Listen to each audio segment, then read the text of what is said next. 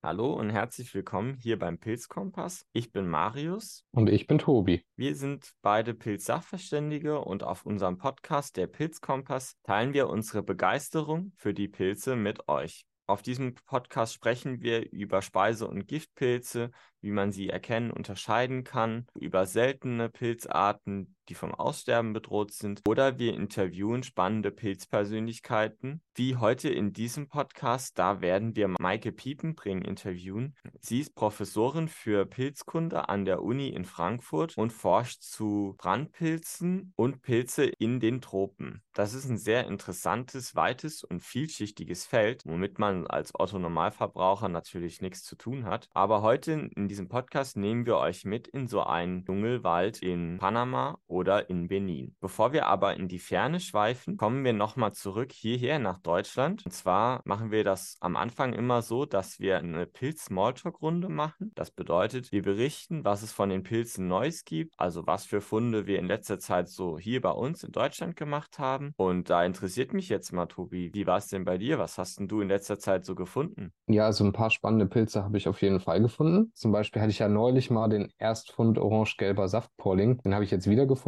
Also wahrscheinlich läuft er mir jetzt dieses Jahr noch häufiger über den Weg. Dann hatte ich den orange-fuchsigen Raukopf. Wow. Das ist ja ein durchaus tödlich giftiger Pilz. Und der ist besonders tückisch, weil die Latenzzeit, also die Zeit, bis die ersten Symptome auftreten, wie jetzt Übelkeit und Erbrechen, die kann von 36 Stunden bis sogar zu zwei Wochen andauern. Ist dann schwierig, sage ich mal, auch für sich selber, das dann mit diesem Pilz wieder in Verbindung zu bringen. Dass man jetzt vor zwei Wochen, sage ich mal, ein Pilzgericht gegessen hat, muss man erstmal drauf kommen, dass das wirklich auf den Pilz zurückzuführen ist, warum man denn jetzt ein Unwohlsein hat. Aber ich denke, auf die Giftpilz-Syndrome gehen wir nochmal in einer anderen Folge drauf ein, in einer gesonderten Folge. Ja, auf jeden Fall jeden Fall. Das ist ein spannendes Feld. Ja, dann hatte ich noch den Butterpilz, das ist ein sehr schöner Speisepilz. Oder auch den purpurfilzigen Holzritterling, den finde ich immer sehr schön. Der gilt als Vitalpilz, also so Entzündungshemd. Habe ich aber leider noch nie probiert und ich habe ihn auch jetzt diesmal wieder vergessen mitzunehmen. Was ich dann noch spannend fand, war der brandige Ritterling. Es ist so ein Ritterling mit einer boah, schleimig schmierigen Huthaut und so rostfleckigen Lamellen. Und in den Büchern steht überall drin, dass er so einen neutralen bis mehlartigen Geruch hat, was mich aber hier jetzt verwundert hat, war der wirklich fruchtig angenehme Geruch. Also ich bin mal gespannt, ob das nicht vielleicht sogar was eigenes ist. Ich weiß es nicht. Den brandigen Ritterling habe ich letztes Jahr einmal in Birkenfeld gefunden und den habe ich daran erkannt, dass da wie so verbrannte Leichen im Wald lagen. Also das sah wirklich so aus, wie so, als hätte jemand diesen Pilz mit Benzin übergossen und angezündet und dann wäre der verkokelt und dann wären noch so schwarze Reste im Wald rumliegen. Daher passt der Name auch echt ganz gut, finde ich. Ja, interessant. Da waren jetzt nur zwei schön junge Fruchtkörper, deswegen weiß ich nicht, wie das aussah, aber kann ich mir gut vorstellen, ja. Mhm. Und dann hatte ich auch noch einen Erstfund, und zwar den Kornblumenröhrling. Das ist ja so ein eher farbloser Röhrling jetzt erstmal, so leicht gelblich. Und dann sehe ich den dann und denke, hä, so was für ein Röhrling kann das denn jetzt sein? Dann habe ich den mal verletzt und dann wurde er so richtig schön blau. Und daher kommt auch dieser Name Kornblumenröhrling, weil der wirklich nach Verletzung diese Kornblumenblaue Farbe annimmt. Also das war wirklich schön. Und auch im Querschnitt, das ist auch ein gutes Merkmal, hat er so einen wirklich hohl gekammert, wattigen Stil. Typisch für den, ne? Echt mhm. beeindruckend, weil den habe ich auch noch nie gefunden. Den hast du mir jetzt zum ersten Mal gezeigt. Genau, ja. Aber bevor wir jetzt zu unserer gemeinsamen Pilzrunde neulich kommen, du warst nochmal alleine unterwegs in Baden-Württemberg. Willst du dazu nochmal was erzählen? Ja, klar. Ich war im fränkisch-schwäbischen Wald in der Nähe von Geildorf. Das ist in Baden-Württemberg. Da war ich vor allem im Fichten- und Tannenwald auf Kalkboden unterwegs. Und diejenigen, die diesen Podcast schon länger hören, wissen, dass das für mich was super Besonderes ist, weil ich im Saarland wohne und es da hauptsächlich nur Laubwald gibt. Und das ist für mich dann was super Spannendes gewesen. Also da hätte ich sicherlich einige Tage verbringen können und hätte meinen Spaß gehabt. Ich hatte auf der Arbeit drei Tage frei und war dann zwei Tage da unten. Aber ich habe super interessante Pilze gefunden. Zum einen den duftenden Risspilz äh, Inocybe bongardii. Das ist ein Ristpilz, der unscheinbar aussieht tatsächlich. Äh, der sieht auf den ersten Blick aus wie so ein Schleierling, aber hat einen super krassen Geruch. Im ersten Moment riecht er so süßlich nach, wie man im Saarland sagt, Guzia, also nach Bonbons. Aber der hat dann auch so eine Autolack-Komponente mit dabei, also nicht gerade angenehm. Und äh, dann haben wir da im Wald ein bisschen rumgerätselt, mein Pilzfreund Karl-Heinz und ich. Und und dann sind wir letztlich auf dem duftenden Risspilz gelandet. Das war echt witzig. Mischung aus Bonbons und Autolack, das hatte ich bis jetzt auch noch nie. Nee, ich auch nicht.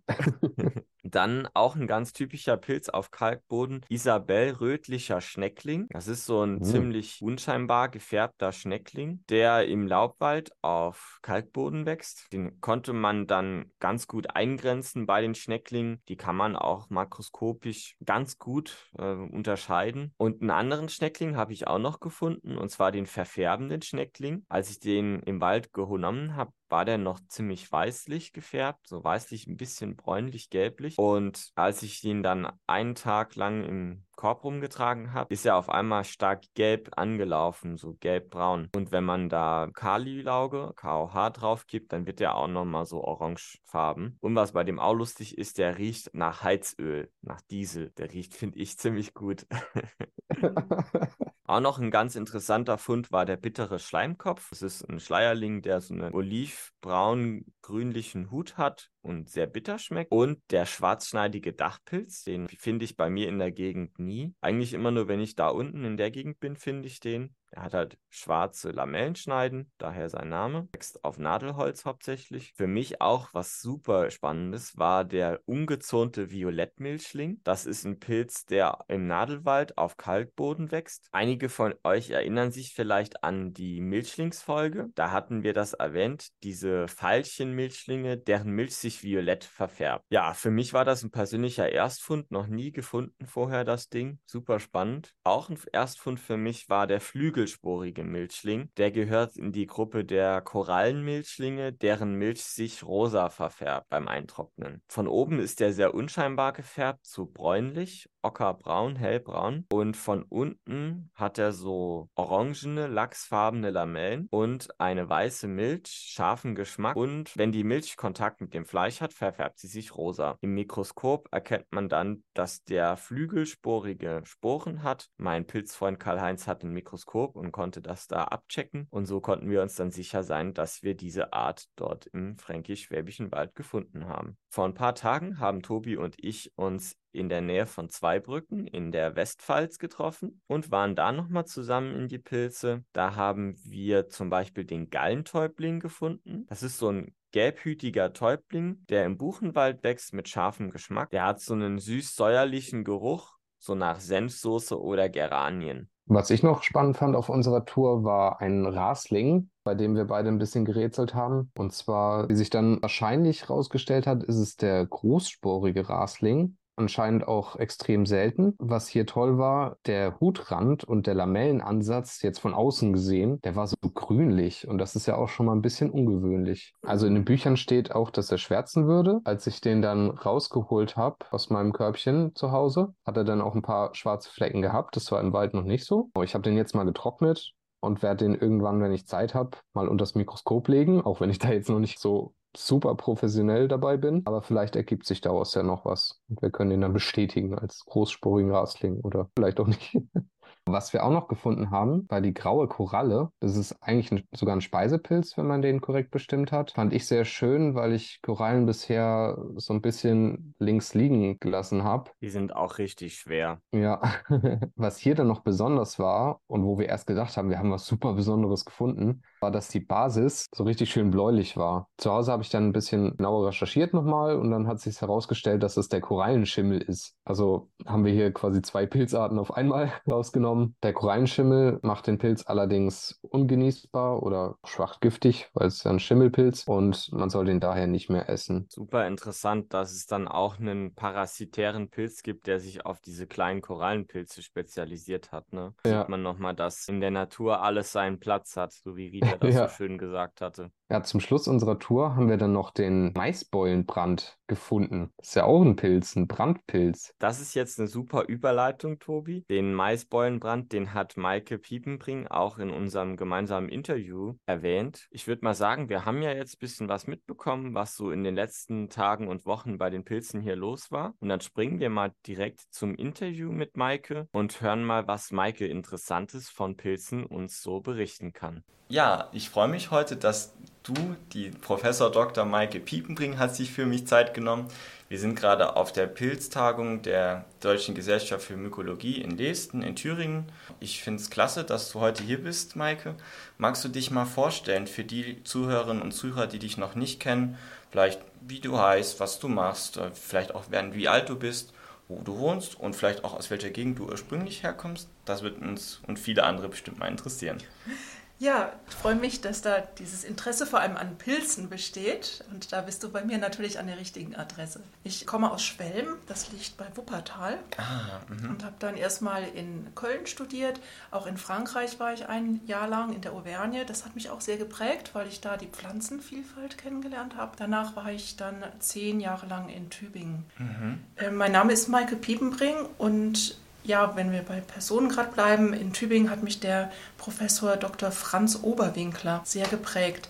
Der war damals so die Koryphäe für die Mykologie. In Köln wurde mir gesagt, als ich von Pilzen sprach, wenn du was mit Pilzen machen willst, musst du nach Tübingen. Mhm. Und da war ich damals sehr froh, denn ich war auf der Suche. Ich wusste, in Köln finde ich jetzt nicht so das Gebiet, was mich so fasziniert. Und ich hatte damals äh, meine Diplomarbeit zu Pflanzen gemacht, Pflanzenanatomie, und war davon überzeugt, dass es eigentlich egal ist, mit welcher Organismengruppe ich mich dann beschäftige. Denn ich hatte schon beobachtet, äh, Pflanzenvielfalt ist super spannend, äh, auch die tierliche Vielfalt, Insekten. Wow, da gibt es so mhm. viele verschiedene Arten und was die alles können. Aber da habe ich gemerkt, die muss ich aufspießen, um sie zu sammeln. Mhm. Das missfiel mir sehr. Ja. Und Algen hatte ich auch entdeckt. Algenvielfalt wow. ist auch ein Riesenfeld, super spannend. Und dann hatte ich eben Pilze entdeckt. Pilze als Gruppe, die sehr divers ist, sehr unvollständig bekannt, aber super wichtig in verschiedensten Zusammenhängen. Mhm. Und da habe ich dann gedacht, okay, ich wechsle jetzt die Uni, ich wechsle das Thema, ich fange noch mal so ein bisschen von vorne an in Tübingen. Wow. Und dieses von vorne anfangen, das war wirklich heftig. Ich hatte frisch mein Diplom in der Hand, kam zur Vorlesung zum Professor Oberwinkler nach Tübingen und verstand erstmal nur Bahnhof. Mhm. Da gibt es nämlich so viele Fachbegriffe in der Mykologie, die man gar nicht lernt, wenn man Botanik oder Zoologie hat im Studium. Das weiß ich auch aus eigener Erfahrung, ja. Ja, also die Mykologie ist sehr anspruchsvoll, vielleicht so ein bisschen Botanik für Fortgeschrittene. Mhm. Und man muss sich wirklich darauf einlassen. Ich war dann auch in der Vorlesung mehrfach, bis ich dann endlich wirklich verstand, worum es geht.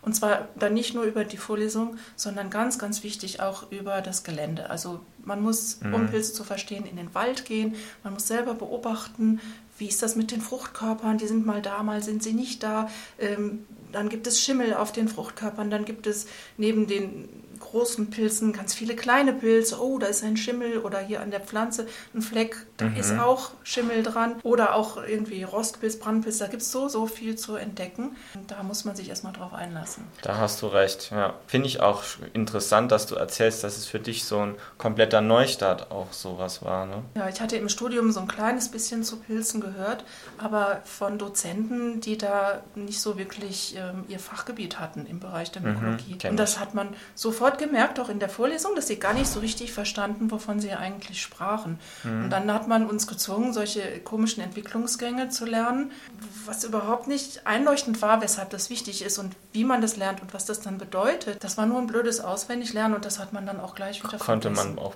gut prüfen. Ne? Und magst du uns noch erzählen, welcher Jahrgang du bist, so aus welcher Zeit, welche Zeit deine Zeit ist? Ich bin 67 geboren, das heißt jetzt 55 Jahre mhm. alt. Cool. Ja, aber Interessant. schon einiges erlebt. Ja, das kann ich mir vorstellen. Da frage ich dich gleich auch noch mehr dazu. Du hast ja jetzt auch schon erzählt, dann war das vor allem der Professor Oberwinkler, der dich geprägt hat und deine Pilzkarriere, sag ich mal so. Genau, also mhm. der Hast Grund, weshalb mich gerade seine Ausrichtung so fasziniert hat, war die Tatsache, dass er aus der klassischen Biologie heraus gearbeitet hat. Das heißt, wir haben sehr viel Morphologie gelernt, Anatomie und Systematik und wir haben wissenschaftlich gezeichnet. Ah, mhm. das ist auch heutzutage noch super wichtig zu zeichnen, weil man nur über Zeichnungen wirklich die Strukturen versteht, verinnerlicht und dann auch wiedererkennt. Und das war seine Schule. Und ich kam aus der Pflanzenanatomie und letztlich war das eine ganz ähnliche Schule, die ich mhm. in der mhm. Botanik kennengelernt hatte. Deshalb passte das auch so gut von, von den Schwerpunkten her, das was Ähnliche wir in Arbeitsweise. Tübingen gemacht haben. Mhm. Genau. Okay. Und wie war das für dich so als Kind? Hast du als Kind schon mal Pilze gesammelt mit deinen Eltern oder sowas? Gar nicht? Nein, also meine Mutter vor allem hat mich mit in den Wald genommen und ich habe die heimischen Baumarten kennengelernt, Super. sehr viel auch gesammelt, Früchte, Blätter. Insofern hat sie mir schon quasi die Türen mhm. geöffnet für den Weg, den ich dann eingeschlagen habe. Aber das Speisepilzsammeln habe ich erst ganz spät dann angefangen, als ich dann allmählich sicherer wurde beim Wiedererkennen der Pilze im Wald. Da würde ich dich gerne auch später noch ein bisschen zu ausfragen. Wie ist das denn bei dir, Maike? Hast du so einen Hauptfokus bei den Pilzen? Ja. So eine Leidenschaft oder sowas? Als ich in Tübingen begann, da brauchte ich ein Thema dann für die Promotion und da habe ich mich auf Brandpilze konzentriert. Das hatte sich vielleicht, damals äh, erklärst du noch mal kurz den Zuhörern und Zuhörern, was das ist, weil das haben manche vielleicht noch nie gehört. Das kann gut sein. Ja. Die Gruppe der Brandpilze ist auch nicht so besonders groß. Also weltweit kennen wir weniger als 2000 Arten nur in dieser Gruppe. Es handelt sich um pflanzenparasitische Pilze. Das heißt, die Pilze brauchen für ihr eigenes Wachstum, für ihre Ernährung eine lebende Pflanze. Und dafür sind sie dann sehr spezifisch auf bestimmten Pflanzenarten und verursachen da auch dann typische Symptome. Mhm. Der häufigste Brandpilz, den vielleicht der eine oder andere schon mal gesehen hat, ist der Maisbeulenbrand. Ustilagomaides, der geht an Maispflanzen und verursacht dann ein Gallwachstum im Bereich der Früchte vor allem. Mhm. Und in diesen Gallen sind dann große Mess Massen von dunklen, staubigen Sporen, das sind die Brandsporen. Mhm, mh. Solche Pilze bilden also keine Fruchtkörper, sondern wachsen in der Pflanze, dann an der Pflanze und setzen von da aus ihre Sporen frei zur Vermehrung. Mhm. Ich kann mir das dann so vorstellen, das ist ein Pilz, der auf einer Pflanze wächst und ähm, der schadet der Pflanze auch. Ja, genau. Also der schadet der Pflanze und die Pflanze versucht sich auch dagegen zu wehren, ja. gegen den Befall. Aber der Pilz hat es geschafft, sich immer wieder anzupassen mhm. an diese Verteidigung dann auch der Pflanze, die zu überwinden. Und deshalb sind die auch so wirtsspezifisch mhm. die Pilze. Die können dann eben wirklich nur diese eine Pflanze befallen, mhm. keine andere. Wie ist das denn so für die menschliche Ernährung? Machen die Brandpilze da auch Ernteschäden oder gar nicht? Es gibt auch äh, Schädlinge unter den Brandpilzen, die von wirtschaftlicher Bedeutung sind. Ja, mhm. auf jeden Fall. Jetzt hier in Deutschland sehen wir das eher wenig, weil unser Saatgut sehr sauber ist. Aber ich habe es erlebt auf der Schwäbischen Alb damals äh, im Zusammenhang mit dem Ökolandbau. Aha. Da hat man verzichtet auf den Einsatz von äh, Fungiziden oder äh, anderen Chemikalien zur, zur Säuberung des Saatguts und da kann ich mich an ein Dinkelfeld erinnern, das war vollständig befallen von einem Brandpilz. Aha. Und der zerstört dann die Früchte, der nutzt die Nährstoffe, die die Pflanze eigentlich in die Früchte stecken wollte, also mhm. in die mhm. Getreidekörner. Ja. Das ist natürlich dann für den Bauern ärgerlich. Sehr tragisch. Tragisch, genau. Und, Und äh, weltweit gibt es auch noch andere, zum Beispiel den Zuckerrohrbrandpilz gibt es noch der verursacht wirtschaftlich relevante Schäden, zum Beispiel auf Kuba, habe ich das mitbekommen. Hm, okay, ja. Aber was ich auch denke bei diesen Sachen, wir Menschen tendieren da ja schnell dazu, das dann irgendwie zu bewerten. Ne? Aber ich finde, das ist Natur, Evolution und die passt sich halt an alles Mögliche an und jede Nische, die frei ist, wird dann von irgendwas besetzt. Und da ist es dann, finde ich, ganz normal, dass man auch dann solche krankheitserregenden Pilzen, die uns auch vielleicht persönlich mal schaden, schaden können, hat. Aber trotzdem denke ich, dass sie im Naturhaushalt schon wichtig sind, oder? Die halten so diese sauber, dass wenn Pflanzen krank werden, dass sie dann auch absterben und jemand Neues diesen Platz einnimmt. So stelle ich mir das zumindest vor. Ja, genau, das ist ein Aspekt. Ein weiterer Aspekt ist die Tatsache, dass durch solche Parasiten dominante Arten geschwächt werden. Ah. Stärker als weniger dominante Arten. Wenn wir uns also eine, eine Wiese vorstellen, wo ganz viele verschiedene Pflanzen wachsen, dann findet so ein wirtsspezifischer Pilz nur wenige Opfer, sage ich jetzt mhm. mal, nur wenige Vertreter der Wirtsart. Mhm. Dadurch wird der Parasit äh, sich nicht gut ausbreiten können und unauffällig sein im Ökosystem. Wenn aber aus welchen Gründen auch immer eine Art äh, dominanter wird mit vielen Individuen, dann finden die Sporen, in unserem Fall die Brandsporen, viele Wirtspflanzen können sich stark vermehren, produzieren noch mehr Sporen, können noch mehr infizieren und das wird dazu führen, dass diese dominante Art in die Schranken gewiesen wird.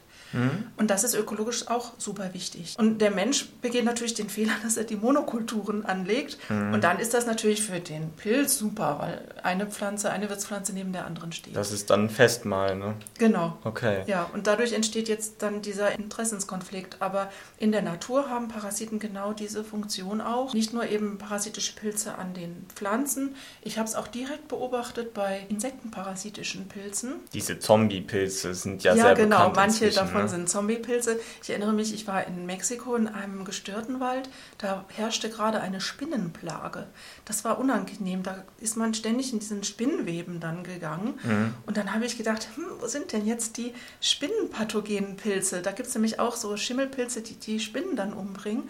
Dann habe ich angefangen, so ein bisschen zu suchen, dann habe ich sie gefunden. Mhm. Und dann gedacht, oh super, die sind schon im Anmarsch, die Pilze, die werden jetzt ganz viele Opfer finden und dann wird es mit dieser Spinnenplage auch bald ein Ende und haben. Und es war dann auch so? Ich konnte danach nicht nochmal rein in den Wald, mhm. aber ich habe an anderer Stelle einen anderen Wald erlebt nach so einer Plage. Und das war wohl eine Wanzenplage gewesen in dem Wald. Und als ich dann reinkam in den Wald, gab es am Boden zwischen dem Laub ganz viele kleine Stielchen mit orangen Köpfchen von dem Pilz, der diese Wanze befallen hatte, abgetötet hat und jetzt gerade fructifizierte. Mhm. Von den Wanzen konnte man gar nichts mehr sehen. Ach krass. Mhm. Weil der Pilz schon aufgeräumt hat. Sehr interessant, wow. Das hat man hier in Deutschland, kriegt man sowas ja eigentlich nicht mit. Ne? Also. Jein. Also ich glaube, wenn man genauer hinschaut, müsste man das auch entdecken. Mhm. Denn wir haben ja immer mal auch Raupenplagen. Es gibt auch parasitische Pilze an Raupen. Und das ist natürlich auch ein ganz spannender Ansatz für biologische Schädlingskontrolle. Mhm. Das wird ja auch inzwischen zum Glück allmählich eingesetzt. Das ist also wirklich der biologische Weg, mit Plagen umzugehen, mit, mhm. mit Massenvermehrungen von einzelnen Arten, die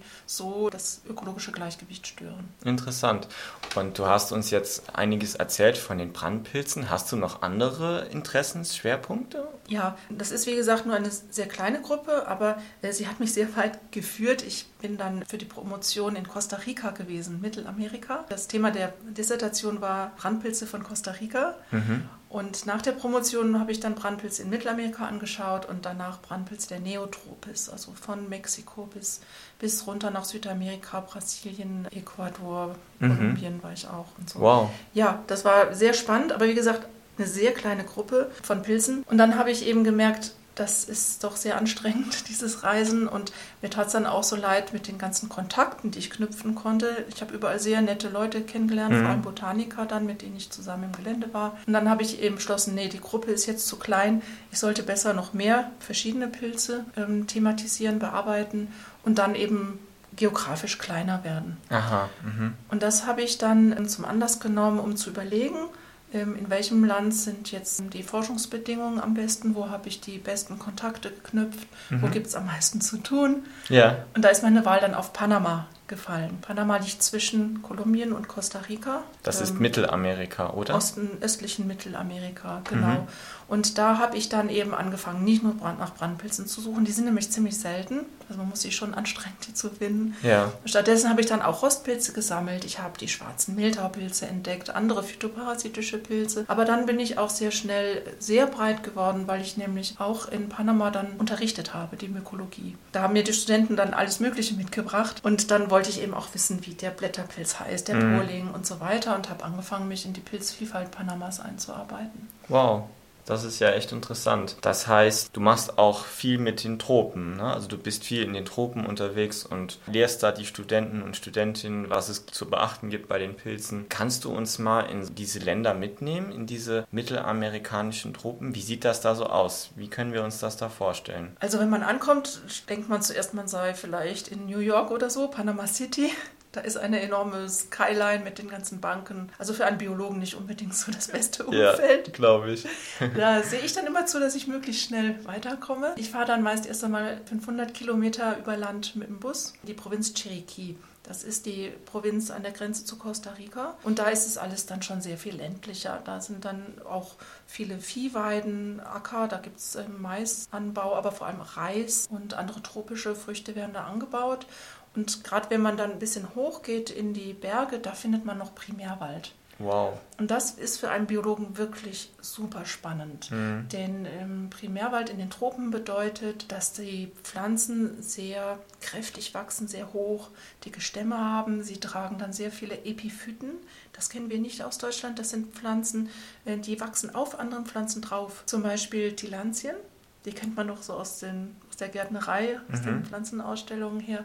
Die wachsen auf den anderen Bäumen drauf, ganz viele verschiedene Orchideen, Lianen, dann so, ja, dieses Bild vom Tarzan, der sich mhm. an der mhm. Liane schwingt, das kann man ruhig nutzen.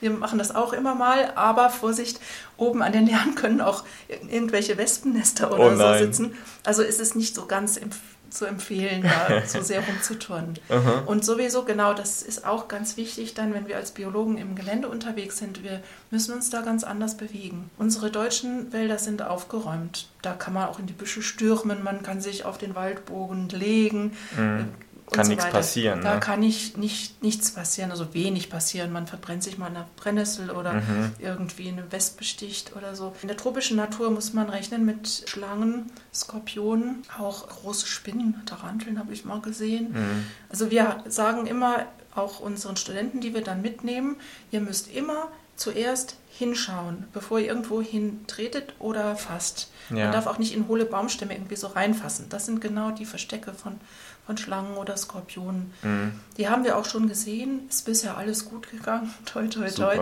Aber man muss ein bisschen mehr Respekt haben vor der mhm. Natur in den Tropen. Eine Freundin von mir, die war auch öfters in so Wäldern unterwegs und sie hat mir auch erzählt, dass diese Wälder unglaublich laut sind. Also gerade auch in der Nacht, dass da die Affen und Tiere und Grillen und dass sie da richtig Party machen. Genau. Kannst du das bestätigen? Genau, die Grillen, die Zikaden, die machen unglaublichen Lärm. Mhm. Dazu kommen die Frösche eine große Vielfalt von Fröschen gibt es in solchen Wäldern, die dann quaken in den verschiedensten Tonlagen. Mhm. Affen haben wir in Panama leider eher weniger, weil äh, viel gejagt wird in Panama. Ah, also okay. wurde und, und auch heutzutage noch, mhm. sobald die Menschen keine Arbeit finden, ähm, kein ausreichendes Gehalt haben, fangen sie an, in ihrer Umwelt sich das Fleisch vor allem zu holen. Ja, scheiße. Ähm, mhm. Das ist dann traurig, aber auch irgendwo verständlich. Das stimmt. Ja, wir haben zum Beispiel da, wo ich in Panama wohne, da gibt es Leguane. Die sind auch geschützt, aber trotzdem, wenn jemand sich kein Fleisch mehr leisten kann, dann geht er raus und holt sich den Leguan. Mhm aus dem Wald am Fluss. Ja, da merkt man, finde ich, auch ganz schön, es ist wichtig, die Leute mitzunehmen auf dem Weg, ihre Natur zu schützen. Man kann dem keinen sagen, du Böser, du hast den Leguan getötet. Nein, er hatte keine andere Wahl. Jetzt hätte er eine Arbeit gemacht. Und vielleicht auch noch als Ergänzung, ja. du hast gefragt, äh, wie das dann so ist in den Tropen. Wir haben eben diese enorme Vielfalt von Pflanzen, die, die Kraft der, der Pflanzen, vor allem natürlich der Tiere, die Geräusche und natürlich dann die hohen Temperaturen und vor allem die hohe Luftfeuchtigkeit. Okay. Die merkt man auch sofort, wenn man aus dem Flugzeug steigt in Panama City man kommt sich so vor, als wenn man in einer Waschküche wäre. Mhm. Oder so, wenn man heiß geduscht hat länger. Das ist so ja. das Tropenklima. Ist nicht so jedermanns Sache. Man muss sich halt darauf einstellen, ständig verschwitzt zu sein, wenn man nicht gerade in klimatisierten Räumen sich aufhalten mhm. will. Ständig. Ah ja, und das können wir vielleicht auch noch so als Ergänzung mitschieben. Da gibt es auch keine Jahreszeiten wie jetzt bei uns in den gemäßigten Zonen, sondern nur eine Regen- und eine Trockenzeit. Genau. Und du hast mir auch schon erzählt, die Pilze wachsen vor allem in der Regenzeit, richtig? Genau. Pilze brauchen ja Wasser für ihre Entwicklung. Das sehen wir ja auch bei uns. Ne? Wenn es länger Zeit nicht geregnet hat, gibt es weniger Pilze im Wald. Genauso, das stimmt auch in den tropischen Wäldern. Und in der Trockenzeit ist es in manchen Regionen wirklich sehr, sehr trocken, sodass da sehr wenig passiert bezüglich Fruchtkörperbildung. Mhm. Zum Beginn der Regenzeit die ersten großen Regenfälle runterkommen. Dann leben die Pilze auf und bilden dann auch sehr bald ihre Fruchtkörper. Mhm. Interessant, cool. Und wie ist das mit Speise- und Giftpilzen da? Jetzt zum Beispiel in Panama, wo du bist, sammeln die Leute da sowas oder ist das da gar nicht üblich? Für die Region, wo ich immer unterwegs bin, ist es gar nicht üblich.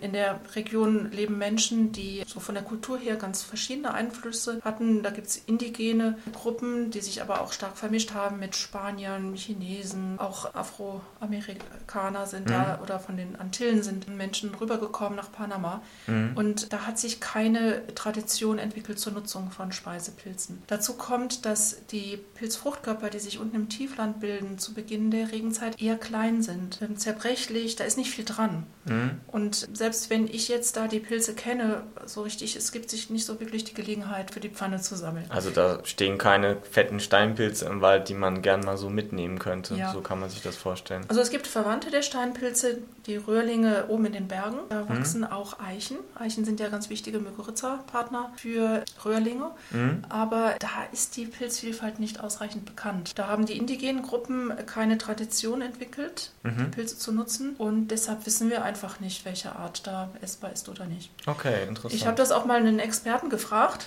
Experten für Röhrlinge. Hier, sag mir doch mal, welche Pilze von denen, die wir jetzt von Panama hier kennen, kann man denn essen? Und dann hat er frei raus gesagt, nö, das wissen wir alles nicht. Müsste man da austesten wahrscheinlich. Ja, ne? bloß wie will man das machen? Mhm. Ne? Am Menschen. Hier, du isst mal den Pilz in ausreichender Menge, damit ich mhm. sehe, ob das ein Speisepilz ist. Das, das kann man ja nicht machen. Ja, tatsächlich so als Fun Fact. Ich habe das vor einigen Tagen selbst mal gemacht mit einem Pilz, wo man nicht wusste, ob er essbar ist oder nicht. Es war aber auch ein Röhrling. Deswegen konnte da bei uns ja nicht so viel passieren. Aber in einem fremden Land kann es ja durchaus sein, dass da auch was tödlich Giftiges dabei ist. Und das möchte man ja keinem zumuten. Ja, also da möchte ich auch alle diese Gelegenheit haben, möchte ich auffordern, vorsichtig zu sein. Ja. Denn mit Pilzvergiftung ist echt nicht zu spaßen. Da hast du recht. Ja, ja.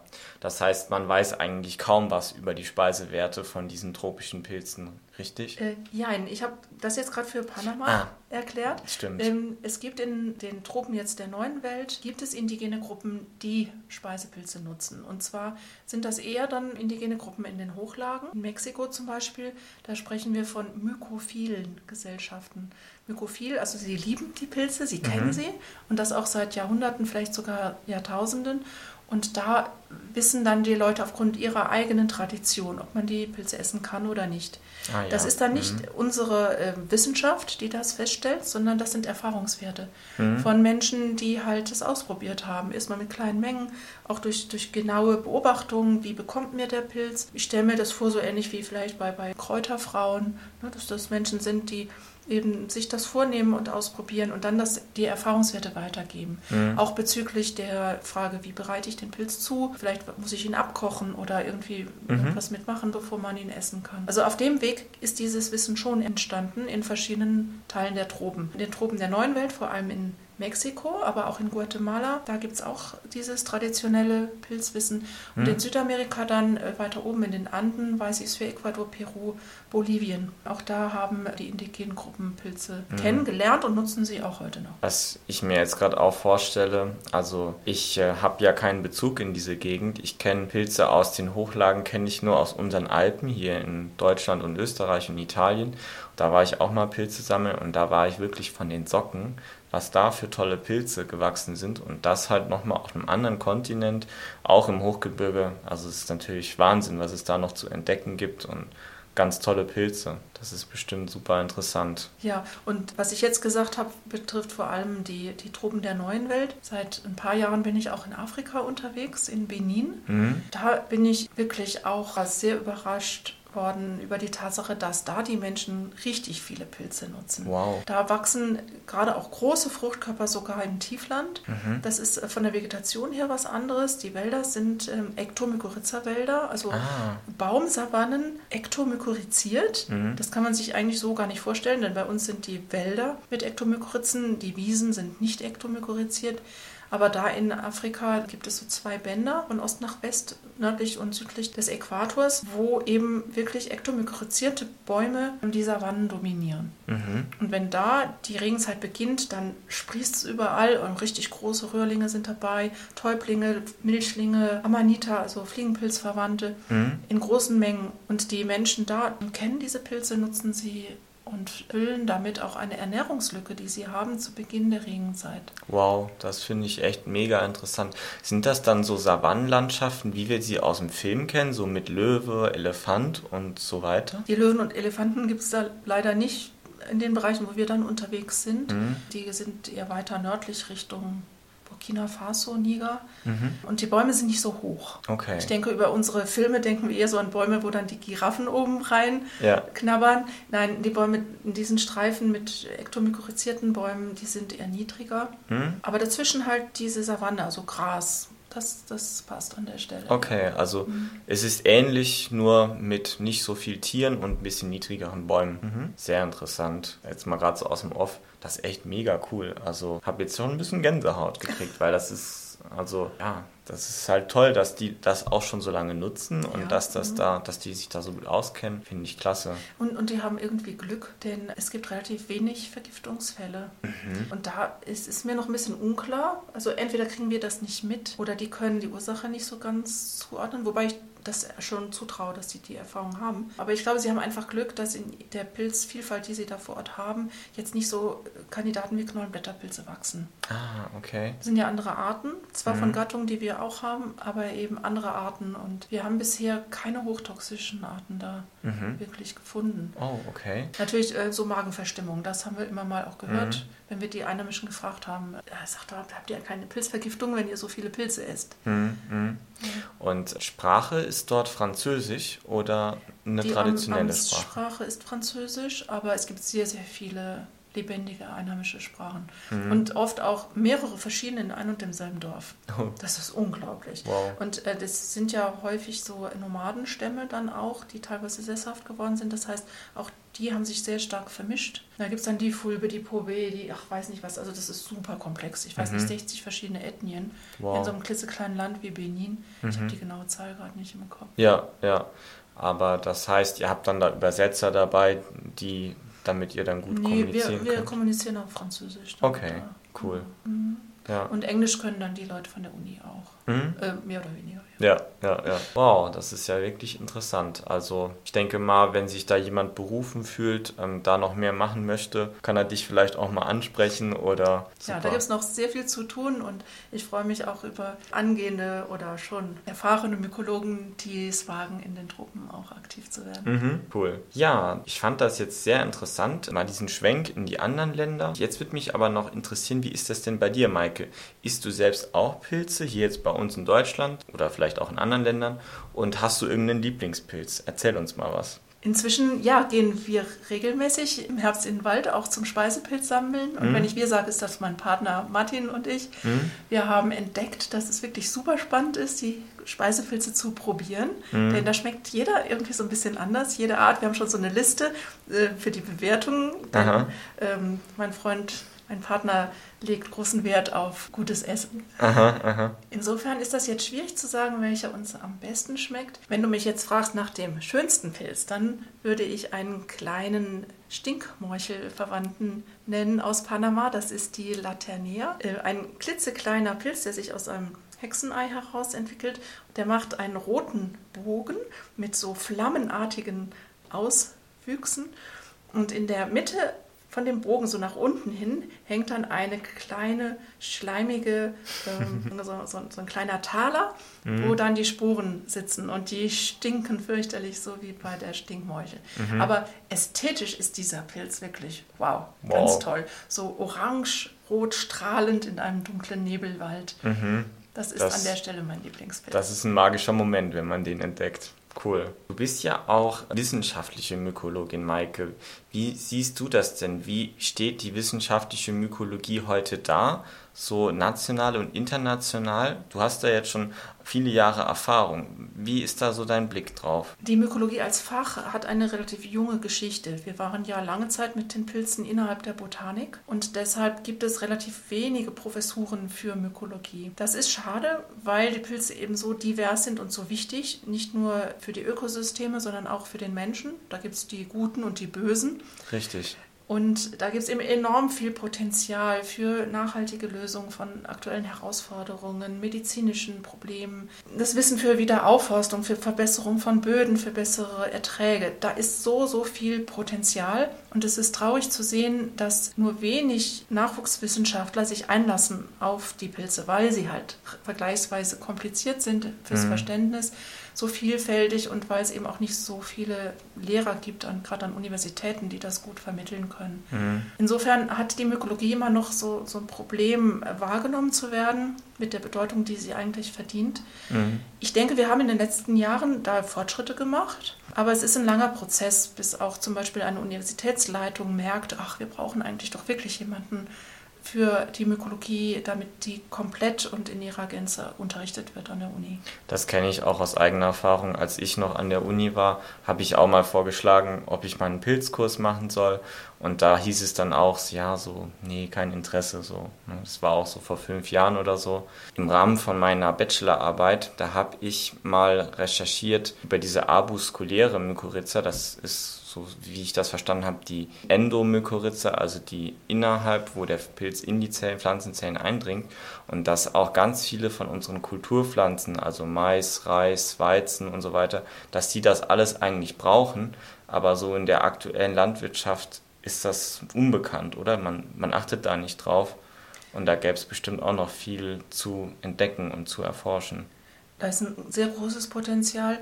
Zurzeit wird ja ein Acker regelmäßig gepflügt. Und das hat zur Folge, dass die Pilzhyphen reißen. Kann man sich ganz anschaulich dann klar vorstellen, machen, vorstellen. Ja.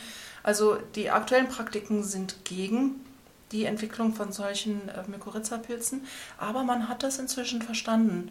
Es gibt Firmen, die vermehren solche Pilze und geben die dann in Bodenverbesserungsgranulat. Mhm. Toll. Wir haben auch direkt auf unserem Campus da schon Erfahrungen mit gesammelt. Da gibt es also eine Firma, die, die kann man ansprechen, damit sie zum Beispiel an Parkbäume diese Mykorrhiza inokuliert, sagen wir, also dranbringt. Mhm. Dafür muss man mit Pressluft in den Boden und gibt dann den Pilz mit an die Wurzeln. Mhm, witzig. Leider haben wir das nicht so ganz wissenschaftlich begleitet, weil wir hätten eine Kontrollgruppe gebraucht. Mhm.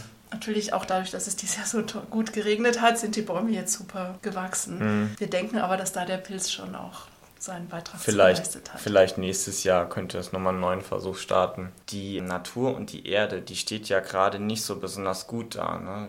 Stichworte wie Biodiversitätsverlust, Klimawandel, globales Artensterben, das sind ja in aller Munde. Wie ist das bei dir persönlich? Was denkst du, was ist da die richtige Antwort auf diese Situation? Also für uns als Menschen wäre die richtige Antwort, schnellstens aktiv zu werden und alle Hebel in Bewegung zu setzen, um Kohlenstoffausstoß zu reduzieren, Schadstoffausstoß, Pestizide reduzieren. Wir wissen, was zu tun ist, mhm. um die aktuellen Probleme zumindest zu bremsen in ihrer Entwicklung und wir haben ja auch zum Beispiel gesehen, dass unsere Maßnahmen bezüglich saurem Regen, das war in meiner Jugend ein Riesenthema, mhm. und auch bezüglich Ozonschicht, haben wir auch erkannt, da ist ein Problem durch den Menschen verursacht.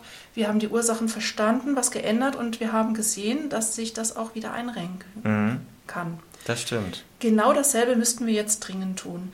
Im Vergleich zu saurem Regen und Ozon ist die aktuelle Situation deutlich komplexer, weil wir nicht nur ein Problem haben, sondern mehrere. Ja. Und die Hebel müssen deutlich größer sein und die Anstrengungen größer. Es gibt viele Bereiche, an mhm. denen, in denen wir was tun können. Wir haben auch Technologie dafür und wir müssen uns auch klar machen, dass die Ökosysteme auch Eigenpotenzial haben, damit umzugehen. Mhm. Und damit sind wir auch schon wieder beim Beispiel beim der Pilzen. Pilze. Mhm.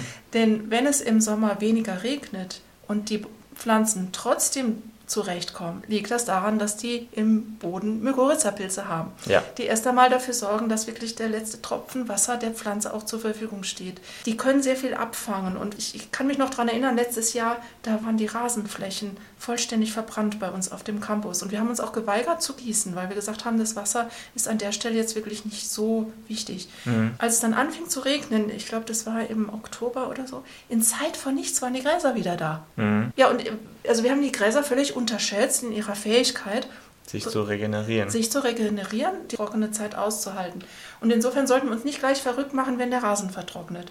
Mhm. Ähm, wir müssen auch Vertrauen haben in die Natur. Es hat immer Schwankungen gegeben. Ähm, Große Umbrüche. Umbrüche, genau. Das, das hat sich eingerenkt. Aber auch da gibt es Grenzen. Ja. Und wenn wir jetzt sehen, dass global die Temperatur so stark ansteigt, da müssen überall die Alarmglocken laufen. Mhm. Der Meeresspiegel steigt, das sieht man auch an den Inseln inzwischen, die da ja. Probleme bekommen. Extremwetterereignisse, da muss man natürlich immer genau hinschauen als Wissenschaftler. Ja. Wie wurden die Daten erhoben jetzt oder in der Vergangenheit? Ist das wirklich signifikant? Aber inzwischen sind da wirklich sehr handfeste Daten, die uns zur Verfügung stehen, die uns sagen, ja, wir haben ein Problem und ja, es ist menschengemacht, zumindest mhm. mit einem großen Anteil. Und, und ich denke auch, aktiv werden. Ich, ich denke auch ein Aspekt, den man dabei unterschätzt, ist, was auch, kann ich selbst auch dazu leisten. Ne? Ich kann zum Beispiel mit Freunden darüber sprechen, ich kann selbst aktiv werden, ich kann auf die Straße gehen, ich kann meine Stimme abgeben. Wir leben in der Demokratie. Wir haben nicht alle, aber wir haben viele Möglichkeiten, auch selbst die Welt ein kleines Stück besser zu machen. Und ich denke, wir beide laden euch herzlich dazu ein, dass ihr diesen Weg einfach mit uns geht, dass wir da wieder auf einen guten Weg zurückfinden. Und als allerletzte Frage habe ich mir gedacht, Maike, du bist eine erfahrene Mykologin, du bist schon seit vielen Jahren wissenschaftlich aktiv. Was möchtest du denn anderen Menschen, jung, alt, dick oder dünn, was möchtest du denen mitgeben, den Zuhörern und Zuhörern, die sich auch überlegen, sich mehr mit Pilzen zu beschäftigen? Ich möchte vor allem aufmuntern dazu, mit offenen Augen durch die Natur zu gehen. Ich hoffe, ihr habt alle einen Wald in der Nähe. Also Wald ist ja noch spannender vielleicht als eine Wiese, wobei auch eine Blumenwiese sehr spannend sein kann. Ja, und dann geht mal ein bisschen langsamer, hört auch auf zu sprechen miteinander und öffnet euch für das, was man entdecken kann in der Natur. Das können Vögel sein, Insekten, aber eben auch Pilze. Man muss dafür aber wirklich die Augen öffnen und vielleicht nehmt ihr auch mal eine Lupe mit.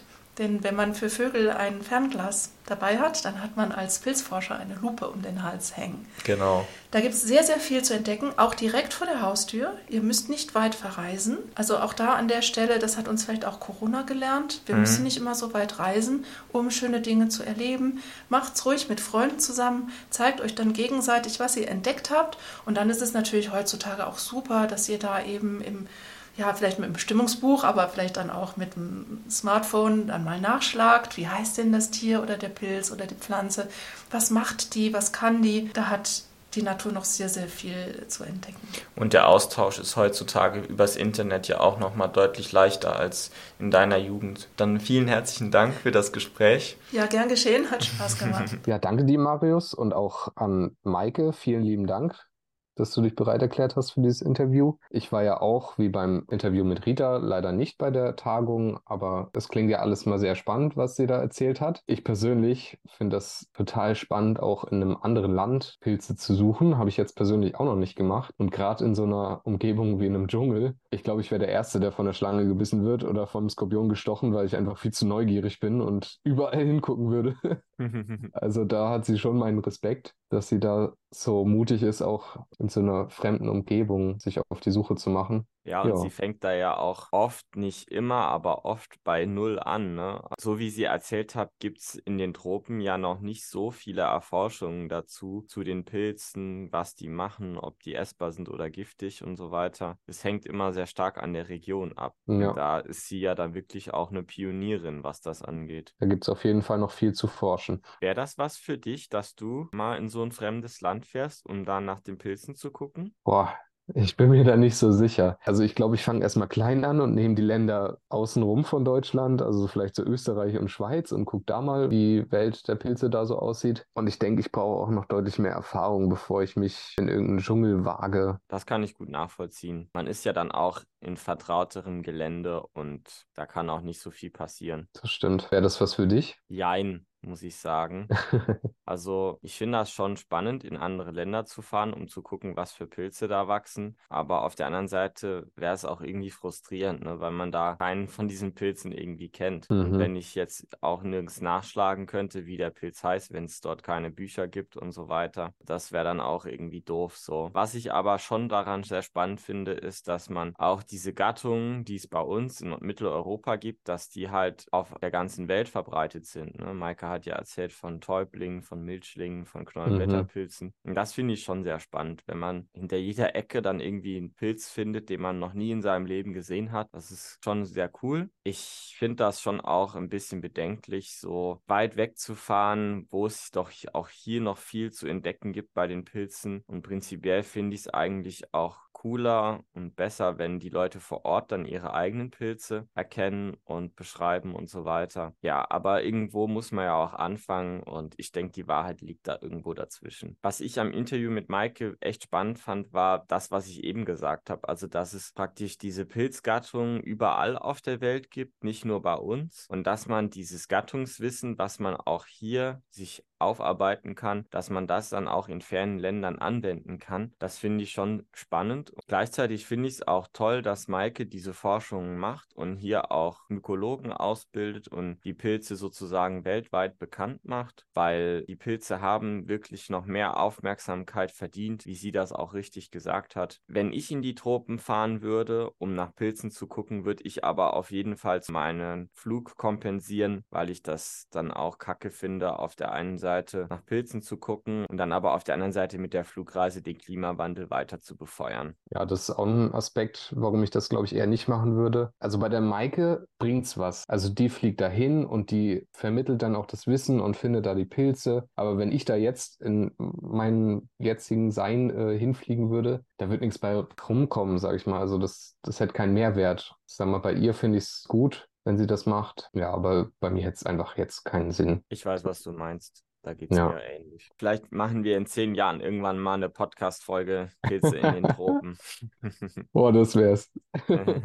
Gut, dann sind wir jetzt auch schon fast am Ende mit unserem Podcast über die Pilze der Tropen. Wenn ihr noch mehr zu Pilzen wissen wollt, dann schaut doch mal auf unseren Social Media Kanälen vorbei. Mich findet ihr bei YouTube unter Probieren geht über Studieren oder auf Instagram bei Probieren statt Studieren. Ich biete in meiner Heimatregion Südwest Westdeutschland im Saarland auch Pilzseminare und Pilzwanderungen an. Schaut da gern mal auf meiner Homepage vorbei, die in der Videobeschreibung verlinkt ist. Außerdem bieten Tobi und ich auch Pilzurlaub an. Wandern wir dann ein paar Tage durch die Gegend und gucken unterwegs nach vielen spannenden Pilzen. Das machen wir auch immer in besonders interessanten Gebieten. Wenn ihr daran Interesse habt, dann schaut auch gern mal auf meiner Homepage vorbei. Außerdem biete ich auch Pilzseminare und Pilzwanderungen bei mir in der Pfalz an. Wenn ihr da Interesse habt, schaut doch mal auf meiner Homepage vorbei, abofungium.com. Den Link findet ihr auch in der Podcast-Beschreibung. Außerdem bin ich auch auf Facebook und Instagram und da könnt ihr mir auch gerne folgen. Wenn euch dieser Podcast gefällt, dann freuen wir uns darüber, wenn ihr ihn bewertet auf dem Podcast-Betreiber eurer Wahl, denn das ist gut für unsere Sichtbarkeit. Außerdem würde es uns wahnsinnig helfen, wenn ihr den Podcast euren Freundinnen und Freunden weiterempfiehlt. Wenn ihr selbst eine spannende Pilzpersönlichkeit seid oder jemanden kennt, der hier in dem Podcast gut reinpassen würde, dann könnt ihr uns auch gerne eine E-Mail schreiben. Die findet ihr auch in der Beschreibung. Dann danken wir euch herzlich für euer Interesse an unserem Podcast und freuen uns, wenn ihr uns hier bald wieder zuhört. Bis dann. Tschüss. Tschüss.